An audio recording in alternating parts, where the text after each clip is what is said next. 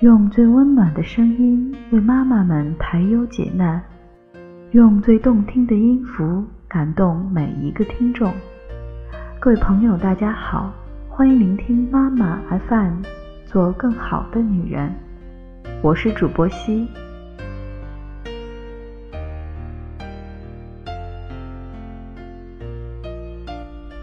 今天分享的这篇文章是家庭教育。藏富和哭穷要适度。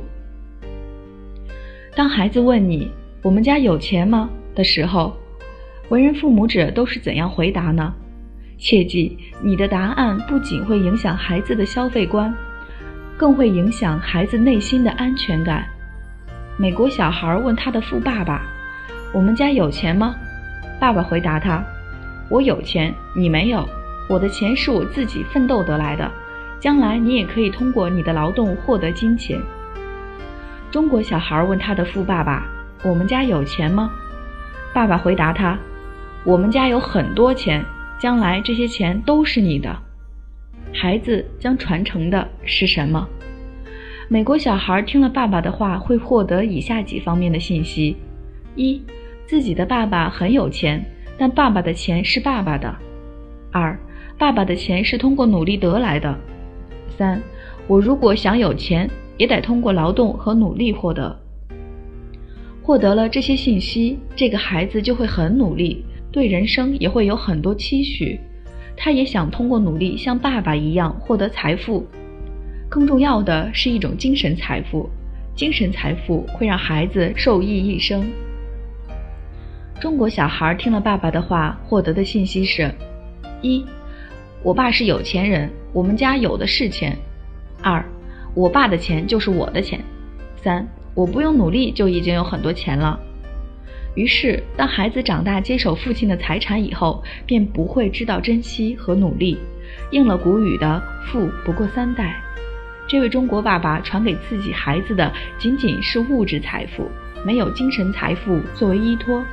物质财富是一把双刃剑。财商不等于财富能力，我们不是刻意比较这两种教育的好坏，但有一点需要引起家长的重视：培养孩子的财商很重要。实际上，财商教育之所以重要，因为它不仅是财富能力的教育，而是一种品格教育和责任教育，是让孩子减少攀比心和虚荣心，而不是让孩子不太在乎金钱、大手大脚，更不是让孩子坐享其成，让孩子变成啃老族。家长具体可以运用以下方法对孩子进行财商教育。首先，不要把压岁钱存起来当做教育孩子理财的唯一方法。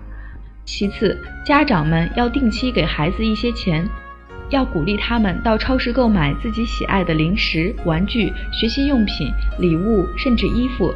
在孩子每次消费后，家长要和孩子及时的交流一下购物感受，如问一下孩子总结消费的经验和教训，慢慢的。帮助孩子学会理智和科学的理财。理财教育带给孩子们的不仅是一种消费观，更重要的是带给孩子一些内心的安全感。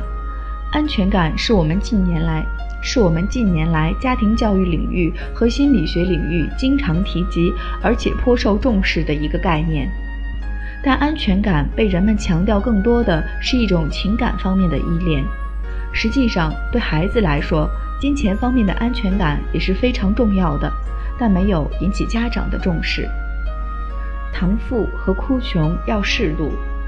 目前一些富人家长为了杜绝孩子养成大手大脚的坏习惯，于是就在孩子面前藏富和哭穷。这种做法需要适度，适度的藏富和哭穷可以变为孩子前进的动力。如果过度，可能会给孩子造成一种压力。造成金钱方面的不安全感。大家试想，一个整日看着父母为钱发愁和抱怨的孩子，能专心致志地学习吗？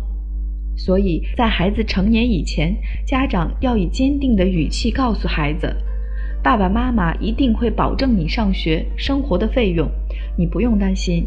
但长大了，你就要通过自己的努力去创造财富。”这种承诺对孩子非常重要。因为当孩子的内心安定了，智能才能得到良好的发挥。